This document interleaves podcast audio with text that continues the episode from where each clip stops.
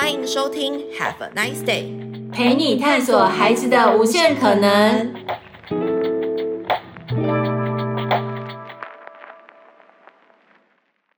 Hello，各位听众朋友们，大家好，欢迎收听 Have a nice day，陪你探索孩子的无限可能。今天的系列是喵妈的玩出好实力时间，我是主持人喵妈胜利。今天为大家邀请到的超级大来宾，他是 Code Pro 品牌发展经理 Peggy，让我们掌声欢迎他。Hello，大家好，我是 Peggy。目前呢，我在 Code Pro 担任品牌发展经理一职。那我在 Code Pro 已经服务有将近五年的时间了。对，虽然她还像少女，但她竟然已经服务五年了。谢谢你要吗？那为什么会去这个 Code Pro 工作啊？嗯，当初会来到 Code Pro 工作的原因是因为我本身非常喜欢小孩，嗯，所以就选择到教育这个产业当中服务。是是是，所以 Code Pro 的年龄层很低吗？嗯，我们的年龄层是呃最小是服务四五岁幼儿园学龄前的孩子，嗯，那最大是到十七八岁高中生的部分。是很多家长是不是都会迫不及待把小孩子送去学 coding？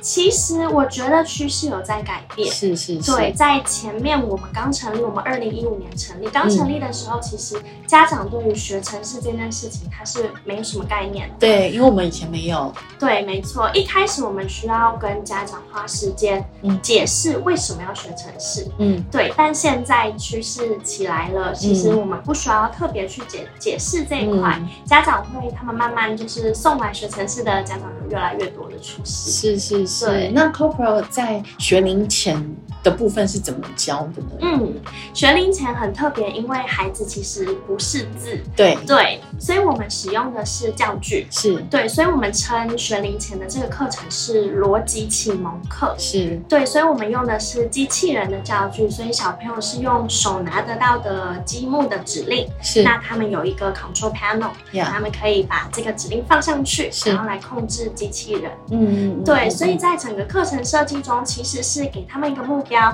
让他们今天，他们要利用手上有的资源，然后帮助机器人从 A 点走到 B 点。对对，那在这个过程中呢，可能大人来看起来会觉得，哦，好像很简单，就只是前进、右转、左转。对，但是对。幼儿园的孩子而言，他们可能左右，对，还有机器人面对你跟背对你的时候，那个左右是相反的。是是。对，那在这个过程中，一开始 A 点走到 B 点，可能孩子们他们会想要天马行空，可能走阶梯型啊，或是绕一大圈才走到 B 点。嗯。但是在慢慢的训练当中，他们会在这个过程当中找到最短路径。嗯。那这也就是未来小朋友学写程式的时候，嗯、程式的写法有百百种，但是要怎么样用最好的。效率最短的程式嘛，达到一样的效果。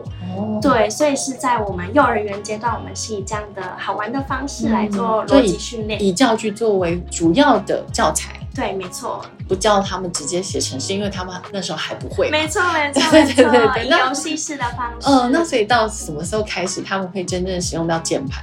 使用到键盘，我们的呃幼儿园是用教具，就是机器人。嗯嗯嗯、那我们的年龄层大概一年级到二年级，他们会先接触到 iPad。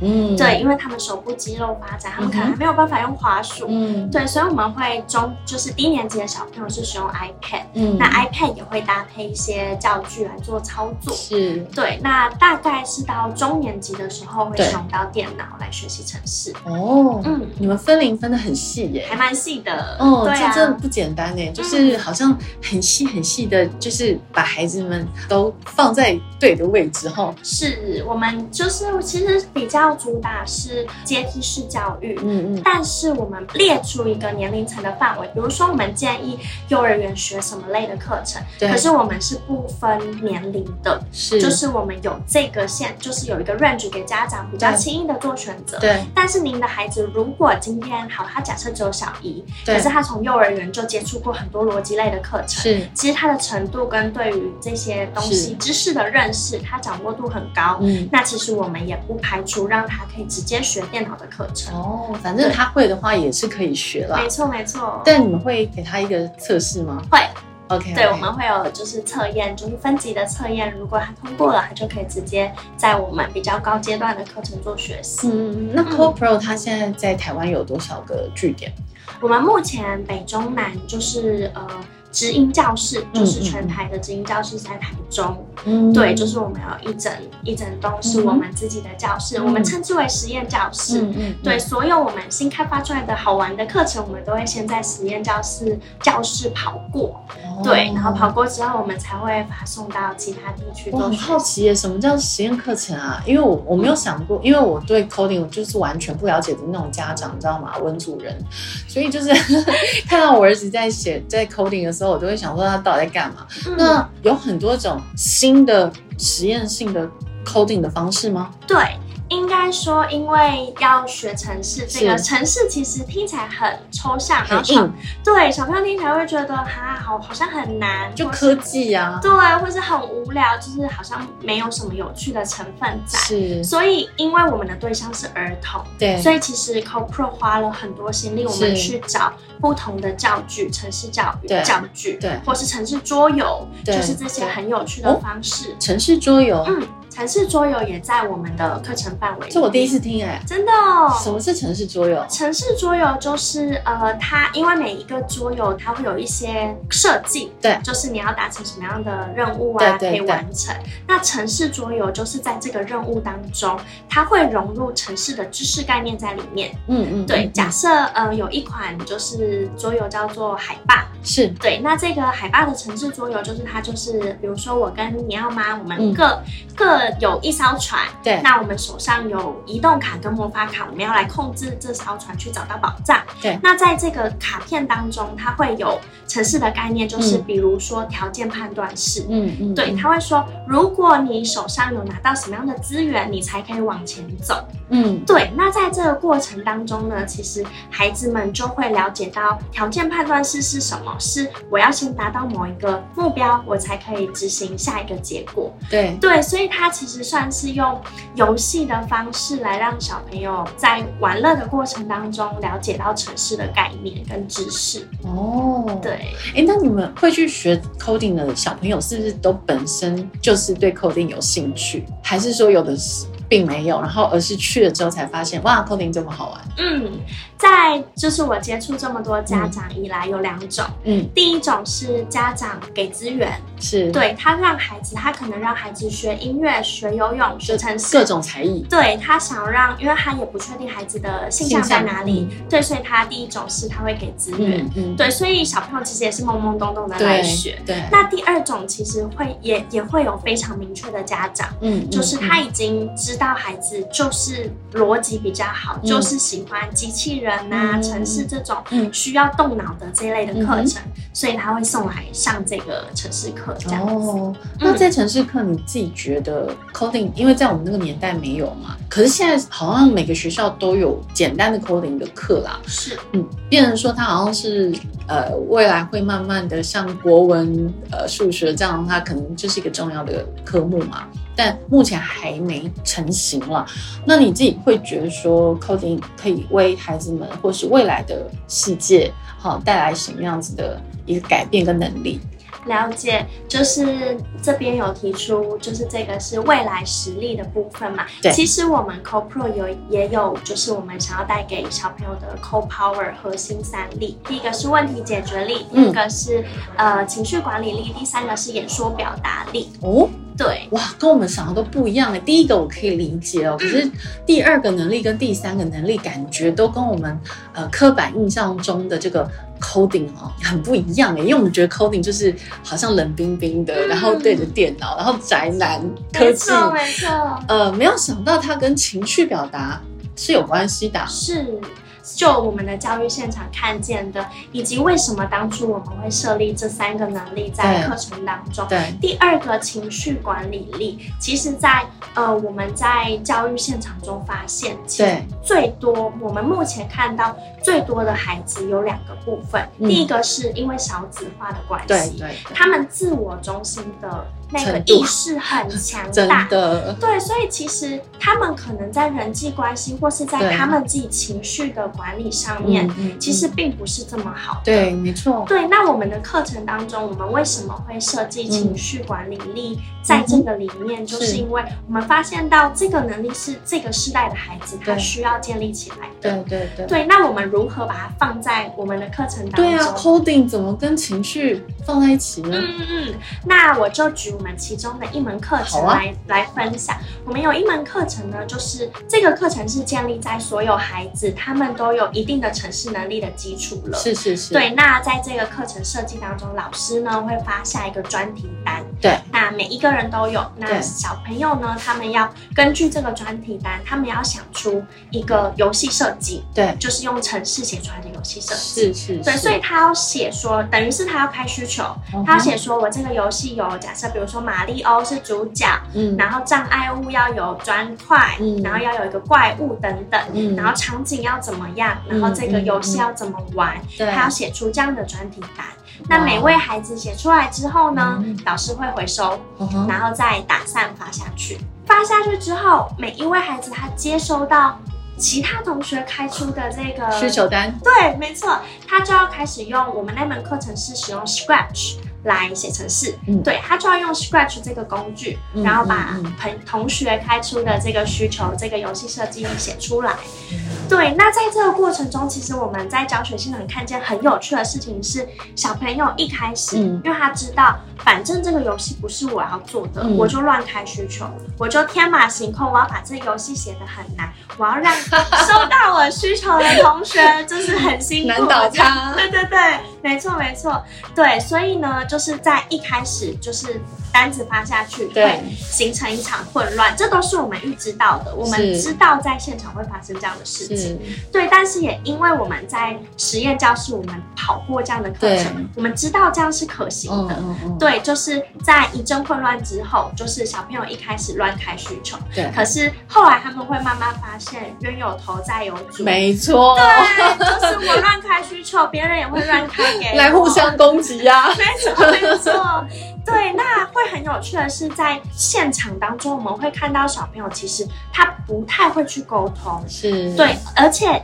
就是前面说到的，他自我意识很强，对对，所以他没有办法去，可能一开始没有办法去同理，就是这件事情，嗯，对，所以但是依照我们的经验，大概十五分钟，对，过了十五分钟之后会达到一个平衡，哦、就是孩子们他们会慢慢在这个过程当中，嗯、他们会知道，因为就我刚刚提到的冤有头债有主，嗯、他们会知道自己也不能就是这样乱开给别人，因为还有会接收到别人的需求，是是是，对。所以他们会在这个被强迫，有点是我们刻意创造出来的一个一个冲突的的一个状态，对让他们一定会有这样的冲突，一定会需要有这样的沟通，跟他们要怎么样在这之间找到一个解决办法。哦，对，所以在这个课程中，其实我觉得很有趣，很有趣，就是他们最后就是会。真的把那个需求就是简化，然后每一个人就会按照就是对方写出来的，然后设计出游戏，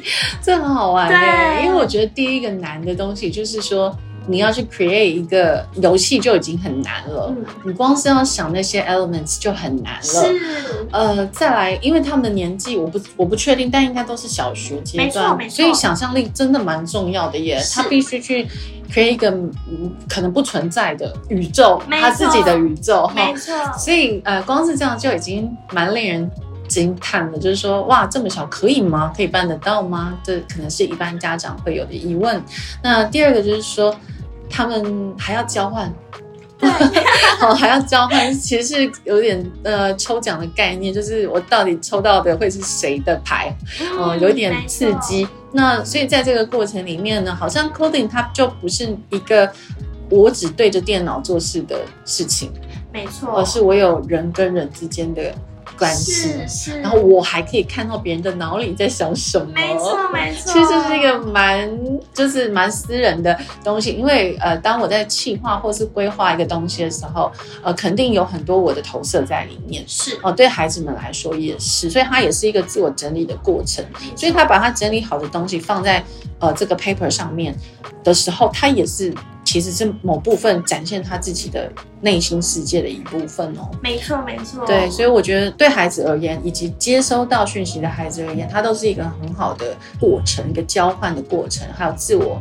形式的过程，我觉得都是蛮好的，嗯、就是有点超乎我对呃 coding 它的一个刻板的印象嘛。嗯，了解。然后第三个部分是演说表达力。嗯，演说表达力是在我们全系列课程的最后一堂课，嗯，我们会举办成果发表会。是是是。对，那这个成果发表会主要第一个让孩子他在前面所学的知识，嗯，他可以整合起来。嗯，其实这对孩子来说非常不容易，真的。尤其他们其实。如果都是国小生，对，他们没有受在体制内，其实不会受到这样的训练。没错，对。那第一个就是知识的整合，再来就是刚刚呃，尼奥妈提到的，就是想象力还有创造力的部分。嗯，他们需要把他们的这个想象力、创造力，他们要创造出一个游戏，对。然后把知识跟想象力做一个整合，对。然后最后呢，因为我们有成果发表会，是会邀请家长来参加的，是是是，所以他们。最后一步就是知识跟他们的创造力整合之后，真的透过城市做出来了之后，还要上台去演说表达。他要告诉家长，告诉这个班上的所有同学，我为什么会发想这个游戏？那我在做这个游戏当中遇到了什么问题？我是怎么解决的？然后最后他会 demo 这个游戏给大家。哇，感觉好像贾伯斯哦。是不是有那个感觉？像贾博斯后面有个荧幕，有没有？没错，没错。在那边解说，哦，不错哎，我觉得这个要呃训练孩子一种胆量哎，他要上去解释自己的东西哦，然后有条不紊的把它呃整理出来，有条理的去呃说明是它的玩法，然后我的概念我是怎么去发想，怎么设计，怎么去 coding，我觉得这些东西对孩子们而言。嗯，确实不是一个很容易的事情啊，要经过蛮长时间的一个锻炼呢。没错，所以在我们就是过往的经验，其实很多孩子他第一个学期他上台，他是一句话都说不出来。我相信。对，然后慢慢慢慢训练他，就是我们看过太多孩子的成长，是他最后他已经可以在台上，他可以很自在的，因为是他喜欢，而且他自己创造出来的作品，嗯，然后他可以在台上就是很。开心的跟爸爸妈妈分享他的这个成果哇，听听起来很感人呢。因为通因为通常通常人家会觉得 coding 没有生命啦，就是会觉得就是零与一嘛，那那个世界就是很科幻这样子，然后冷冰冰的没有感情啊。不过经理这么一解说，就突然觉得 CodePro 在做的事情，好像似乎是带了很多人情味在里面哦，嗯、还有人味。没错，人本主义的东西在里面哦，就以人为为主，以儿童为主的这个观点在里面去发想一些新的新课程，嗯，对不对？对，所以除了这个能力的培养。之外，其实就是也想要分享一个真实的我们这边孩子发生的故事。我、哦、一定要。对，就是除了他们就是有有办法，就是慢慢培养他们这三个能力之外，嗯、我们接收到一个就是我最印象深刻，是就是服务将近五年来，我觉得这个这个回馈是非常感动，是会觉得 CodePro 在做的事情是很有价值的。是，是是，就是这位孩子他因为在 CodePro 这样的学习，然后有一次他们学校的自自然课，嗯、老师就说要报告，嗯、呃，电池的并联跟串联，嗯，这个主题这样子。对，那其实班上的学同学们基本上都是以书面资料，或是口头，或是图片来做报告。对、嗯，那他呢，就因为他是一个非常喜欢城市的孩子，嗯、他就突发奇想，他用 Scratch 做动画来。做这个电池的串联跟并联的介绍，Great，对，所以它成为了就是最独一无二的发表方式。嗯、然后也因为他在 CodePro 有发表过，就是他有慢慢训练他的胆量啊，嗯、上台的台风啊、嗯、等等，所以他在这整个过程当中，老师就就是他他给我们的回馈是，同学跟老师都好喜欢他的报告，嗯、然后他也得到就是班上的最高分。就是一个自信心建立的过程。是，而且对我们而言，我们觉得，因为其实我们认为，不是所有送来学城市的家长都期待孩子未来成为 programmer。他们说不定就是因为这只是一个能力，只是我们是透过城市这个工具来培养。对，所以其实我们最渴望看见的是孩子他把这个知识当成他的工具。嗯嗯。因为其实你看，像在自然课他报告这个东西，嗯、其实他不需要，不一定是用城市这个能力来做报告，他可以用各种管道。没错。对，只是这位孩子他因为学了城市，他善用了这个工具。没错。对，所以我们认为这是非常有价值的事情，也是我们一直希望带给孩子的东西是，这是一个工具，嗯、这是你未来你无论做哪一份工作，你都可以活用的一个工具。是。对，还有在这个过程中，你被训练起来的思维。是。对，跟看事情的方式，我觉得这才是我们最想要带给孩子。对，我，我相信你们应该也知道这个运算思维这个部分嘛。嗯、那你们应该也是有在训练孩子运算思维的部分。没错。那运算思维其实不需要写程式也可以训练，嗯、然后，呃，所以我想你们在这个学龄前的部分，应该也是有在给予他们运算思维训练的部分嘛。嗯，您说学龄前吗？对对对，因为他们不需要键盘嘛。对。对对对，没错。学龄前就是刚刚提到的那个用机器人的部分。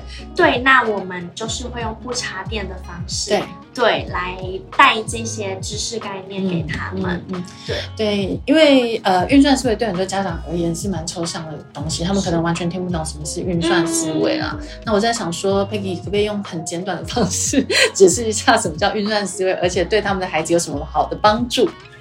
这个是我们的确在推，我们我们也甚至还有推孩子去考运算思维。是是是，比赛我知道，我知道。对，这个的确，我觉得这是很好，可以可以讲给家长的资讯。对对，没错，因为很多家长不懂运算思维啊。是。嗯说到运算思维，可能家长对于这个词觉得好像听起来很复杂，也不知道它到底代表着什么样的意思。对对对对对。对，但它其实很简单的，就是呃，小朋友要怎么把大问题拆解成小问题。嗯，对。那当他把大问题拆解成每一个小问题之后，他就可以把这个问题解决，他可以看清楚这个问题在哪里。嗯、对，那以我们幼儿园的学龄前的课程来说，因为是最简单、最容易理解。嗯，就是我们会在课程当中，嗯、比如说我们会呃把一个动一个事情，嗯，跟小朋友做一个拆解的说明。是。比如说我们早，比如说一个刷牙的流程图好了，对，我们会跟孩子说，我们的第一步，如果你要刷牙，你的第一步是什么？你会走到厕所，对，是第一步，对。对。然后第二步是拿起牙刷，嗯，然后挤牙膏，嗯，然后开始刷牙。还要水龙头，没有开水。对，就是 你要吗？非常幽默，而且说到了最重要水的部分，没有水是不能刷牙的。你对，没错，没错，是。所以在运算思维的培养，其实就是让孩子能够。呃，把整件事情、整个问题，嗯，他细分出来，对，他把它拆解出来之后，他一个一个问题，他去了解，他去理清之后，嗯，嗯，他就知道整个流程、整个执行的状态是怎么样子发生的。嗯，对。那你觉得这重要性对幼童，或者是说再年长一点的孩子来说，是不是很重要？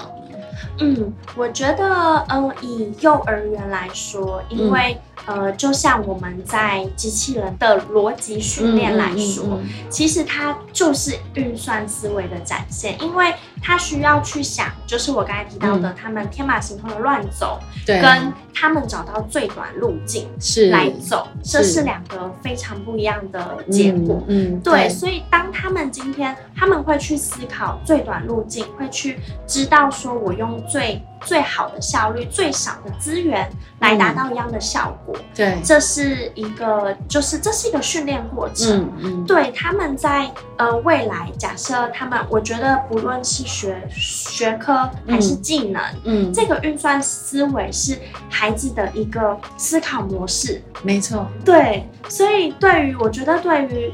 哪一个年纪的孩子，这个东西都是非常重要的。对，甚至对大人来讲也很重要，是不是？是有时候我们就是因为我们小时候就是没有训练过运算思维，我们现在都不知道怎么样把大事情化成小事情。没错，没错，就把大事弄大，然后没有去破解它。没，其实你把它分成很小，你最后就是把它解解开了嘛。其实就是这样子。所以其实这个东西非常重要哎，家长就是如果有听到这个运算思维啊，或者什么，不要觉得它很抽象哦，其实它就是一种解决问题的能力而已。没错，对，其实 coding 它没有想象中的就是那么硬啦，不要一直把它想成工程师，台积电要赚很多钱，不是这样的，不是这样的，是是真的要解决问题哈。那解决问题有很多种方法，那刚刚也听到 Peggy 有说到还有展演的能力哈，就是说我们要去解说我们是怎么样去 create 出这样子的一套呃模组化来解决问题。好，所以它都是连带在一起的。第一个，我要先找到问题嘛。那找到问题，你要可以干嘛？要观察。所以你的孩子必须要必备观察的能力，他要观察到说身边有什么东西是他想要解决的问题，嗯，然后他才能去用 coding 的这个工具去解决这件事情，嗯，所以它是一个。其实是还是蛮人人文的一个东西哦，只是我们呃在台湾的学科里面总是把它分得很细了，必须一类组、二类组、三类组啦。那但事实上很多东西它是呃跨学科的，那这也就是体制内刚才 Peggy 也有提到比较不会教的东西。我觉得他们在体制外哦，就是做到了这件事情。那接下来我想跟你谈谈，就是说你们跟 Nice Day 这边呃的合作的课程是什么？呃，我们通常在 Nice Day 这边上架的课程都是我们冬夏令营的部分。嗯、对对，所以都是为期五天一整周的城市营队。是是是。对，那在这个营队当中，我们也会分年龄层，然后让在 Nice Day 的家长们可以看到城市相关的课程，可以让假期中可以让小朋友来做学习这样子。嗯嗯嗯，对。那这次有什么独家的课程吗？哦。呃，这次就是二零二三的冬令营的部分。对，对，我们会总，因为这次小朋友有两周完整的假期。嗯，对，是一月三十到二月十号这两周是小朋友完整的休息的时间。那在这两周，我们有安排了呃不同的课程。嗯、呃，比较低年龄层的是 Little Maker，嗯，就是我们称之为小创客的一个呃营队训练的部分。嗯、对，那在这个营队当中，就是会使用到非常多城市教具。嗯，对，那因为这是年龄层比较低的小朋友，嗯、我们会用 iPad 来做操作以及城市桌游也会在这个营队当中，嗯，让小朋友在营队的过程中可以透过桌游的方式，然后认识城市语言或是电脑的知识。对，对，那比较中年级的小朋友，我们用的是呃 Minecraft。OK，就是大家都很现在很喜欢的游，对小朋友非常喜欢的游戏。真的真的。对，那我们会把 Minecraft 放在就是跟城市做结合的原因很简单，是我们需要找到孩子学习的原动力。是是。当他们有兴趣的时候，他们学习起来才会。就是才会很顺利，才会有热忱。对，没错，才会真的是他们想要的东西。嗯，对，所以今天当我们把他很有兴趣的东西跟城市做结合，他们就可以在这个当中就是认识，也也比较算是入门城市的时候比较友善。嗯，对，因为是他很喜欢的游戏。对对对对，所以以 Minecraft 来说，其实家长哦，家长对于 Minecraft 营队有很大的迷思哦。怎么说？就是家长都会看到 Minecraft 营队，就说这个云端是在干嘛？教我的小朋友玩游戏打 My Cry 吗？对，非常多家长对于 Minecraft 他们会觉得就是在玩游戏。对，因为小孩在家都在玩 Minecraft。没错，或是小朋友在家都在看 Minecraft 的直播主。对对对，没错。超多，没错，所以家长都会，其实家长看到我们 Minecraft 课程，他们会有点五味杂陈。第一个是啊，我的小朋友好喜欢 Minecraft，好想让他参加。可是第二个名师就会随之而来的想法是，啊，我会不会花钱送他来都去打电动啊？对对对，所以其实我们花了非常多时间在跟家长介绍，我们怎么样把 Minecraft 这款游戏跟程式做结合，嗯嗯嗯、对，那简单来说就是，如果家长有看过小朋友在玩 Minecraft，嗯，都知道是呃，可能花束点一下就可以创造出一个方块，没错，那他可以在这个世界里盖所有他想盖的东西，对，对，所以 Minecraft 它其实中文就是我是创世神。所以小朋友很享受在这个虚拟的世界里，他可以盖很多他喜欢的东西，他可以创造他的世界。对，那以我们跟城市来做结合的最主要的目的是，小朋友今天好，假设他想要盖一零一大楼，是，他需要用滑鼠点，对，点出长跟宽，然后慢慢的叠上去。是，他可能在这个创造的过程中，他可能需要花一两个小时的时间。对，可是今天如果我们教他写城市，对，我们教他长宽高，我们用怎么样把数学结合到城市里面？我们放一只机器人在 Minecraft 里面写程式，执行十分钟，一零一大楼就可以盖好了。哦，这就是解决问题的方法呀。没错，因为我记得很清楚，我儿子刚开始学 coding 的时候，他有一次很有成就感，跟我说：“妈，你赶快来看，我写了一个程式，我把呃，他写了一个程式是可以输入。”任何一个数字之后，他会把所有的那个数字之前的所有的指数都列出来。哦，了解。那是他第一次很有成就感的跟我说，他写了一个 code 是那样子，在解决一个数学上的问题。因为你不可能去背无限的指数，没错。但是会考你指数啊，是 对，所以他就写了一支程式去解决他数学上面的烦恼哦，就是我不想背指数，嗯、那。我去写一个城市解决这个困扰，呃，所以我觉得他还是回到儿童他们心中，呃，很多很多的对世界的观察跟困扰，是、呃、他必须透过这些 coding 他去解决。比如说你刚刚说的数学问题，长宽高，好，其实呃大家都懒得算了。我说实话，现在孩子们谁想在那边手做计算、学珠算算盘呢？没有人。所以如果说可以透过城市去解决这些事情的话。呃，也许数学不会再是无聊的，只是运算问题，它可能是真的像你刚刚讲，它是逻辑、逻辑思考、运算思维的东西。那我们只是透过这个平台、这个城市的东西、这个技巧。去把这个东西解决，那我觉得很好啊。孩子们找到一个新的新时代的方式嘛，我们没有必要一直把我们老旧的那种教育的思维套在他们的身上，因为那并并不是他们这个时代或是未来的时代呃需要的技能。他们已经往前走了，那我们就是跟上他们，那给他们所需要的。那我觉得呃，你们在明年二零二三年的这个冬令营。推出的这几个课程，我觉得都非常好玩呢。对，都是我们的营队，都是让小朋友在呃有趣的这个城市工具上面做学习，都是设计给没有城市经验的小朋友可以参加。哇，很棒！所以就是说，如果有一些小朋友他们对城市有点好奇，或者是常看直播主在那边打麦块的时候，没错，其实爸妈就可以把他送到这个营队来，对，让他们直接实际体验，就是说。直接接触麦块 and 城市，是它就是一举双双得这样子 win win 嘛。那我觉得这样很好啊，就不用担心。但但我觉得很多家长可能会有一个比较担忧的东西，就是说他们希望孩子们远离三 C，不要呃就是一直长时间的注视电脑荧幕。那这方面在呃 Code Pro。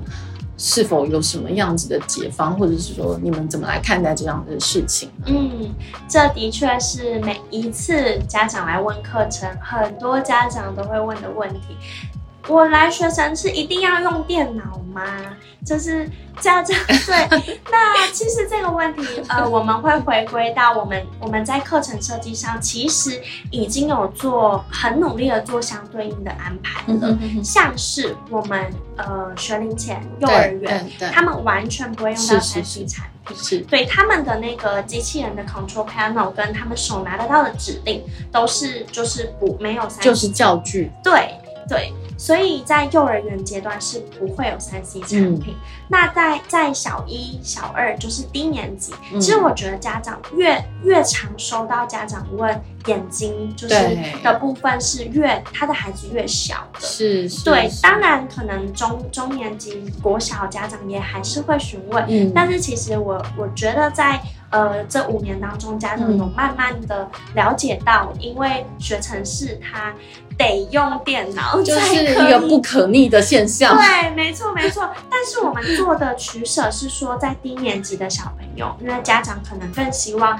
他们就是慢一点，嗯、慢一点，在真的进入到三 C 的世界。嗯，所以在低年级的我们是使用 iPad，嗯，然后以及使用 iPad 也不会是全堂的课程都在使用 iPad，嗯、我们就像刚刚说的会加入城市桌游，嗯，所以他们使用三 C 产品的时间也会减减少，嗯，对，因为我们用其他的管道来让小朋友也是可以学习运算思维，可以学习城市的概念，嗯、然后不会用到三 C 产品，嗯，对，但是我们的课程设计也是，就是越大跟越进阶的课程，嗯，就真的还是需要使用到电脑来做来做城市的执行，对对对，因为它必须 coding 就是跟电脑直接相关啦，这个是很难割舍哈，就是说到底要不要让孩子呃长时间接触电脑，但他又会 coding 啊，这 个他就是培养他一技之长了。如果说以学才艺的看法来看是这样子，所以我我认为就是说，呃，如果说是一个冬令营、夏令营的话，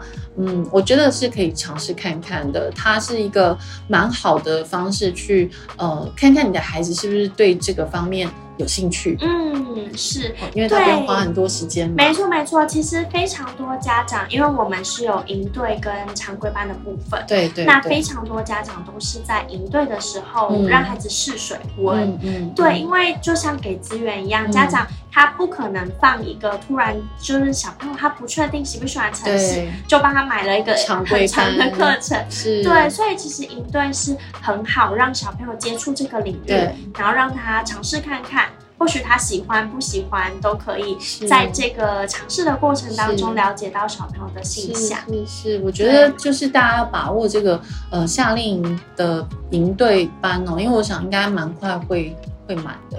对，其实我们现在就是已经，就我们从十月初就被家长追着跑哎，哦、因为家长就会说学期的那个课表已经出来了，对，对，对，你们你们的营队是什么时候？我这样，因为家长其实我觉得现在小朋友很辛苦，他们要学的东西太多了，是。然后家长也很辛苦，家长要帮他们就是对，有时候都要，有时候我的家长都跟我说，就是如果我们课程时间有换，他就会说我全部课都要乾坤大挪移。没错，对，所以我觉得现在家长跟学生都很辛苦，然后所以家长在小朋友得行事历出来，就会问我们说：“哎，你们的课程什么时候出来？这样我才可以把所有的课程拿出来，这样子安排 安排在每一个小朋友的重要时程里面。”哎，那你们都多久以前就把课程已经安排好了？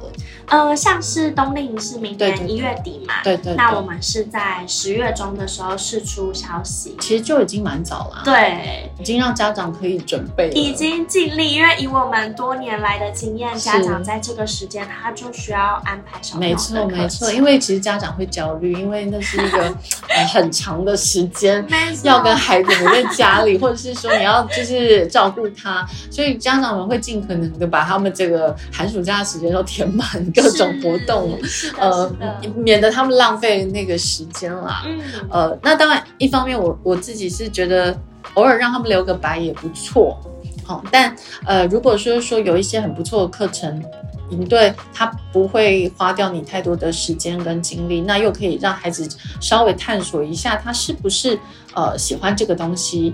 我觉得营队真的是一个很好的试水温的方式。所以呃，当然呃，Cobra 他们那么有经验了，做出来的课程都是以儿童为中心嘛，呃，所以我觉得可以让孩子们在寒假哦先试试看，嗯，让他们先接触看看他们呃喜欢的部分，那能不能延伸到 coding 的部分，那未来是不是可以在长期的耕耘去上常态的课程，那都可以成为一个你们呃参考的依据。我觉得去探索孩子的这个专长跟性向是真的是一个很困难的事情哦，我都可以理解。嗯呃，所以我觉得，当然有的人有的孩子是很自主性的，他会说他想要什么，嗯，他喜欢什么，或者是说他某方面非常有特长，他就会展现出来。是。对，但因为 coding 这个东西对我们这一代家长而言是陌生的，嗯，很陌生。如果我们不是学这个，我们真的是不会碰到 coding 的东西。对，所以我们不会脑子中不会想到说要送孩子去学 coding，除非他们自己讲。是，或者是说，呃，我们看到他们在学自己自学 coding，才会想说，哦，原来你你喜喜欢 coding 啊，嗯、那我 那我让你去学这样子。所以我觉得，如果说你还没想到，或者是还孩子还没有表现出来他这方面的需求的时候，嗯，maybe。这个是一个很好的机会哦，在 Nice Day 可以报名这个 CoPro 所设计的课程，我觉得听起来都很好玩，然后包含刚刚的呃城市桌游，嗯，还有就是呃年幼的部分，机器人的部分嘛，对，对不对？还有这个 Micro Minecraft 跟那个城市结合在一起的部分，我觉得嗯都是很以孩童为出发点，我相信孩子们应该都会很开心，而且满载而归。是，对，那所以呃课程的地点会是在。呃，我们台北、新竹、台中、台南都有举办啊，太棒了！所以就是各地的场次都就是在 Nice Day 这边都可以查到。嗯，对对对，那太好！今天真是超级荣幸邀请到这个 Peggy 来到现场，跟我们解说这么多关于 CoPro 的这么多年来的经验，以及开发课程，以及持续在进行中的实验课程。那把 Coding 活化在生活中，然后让孩子们可以呃从人本的角度去。运用这个技能呢，我觉得这都是很好、很正面的事情。那也希望大家敞开心胸，让孩子们多多接触不同的事物。那我们也可以借此在旁边从旁观察跟学习自己的孩子啊、呃，到底是什么样子，帮助你们找到他们的亮点。今天非常荣幸邀请到 Peggy，谢谢喽，谢谢你，节目就到这边，拜拜。拜拜。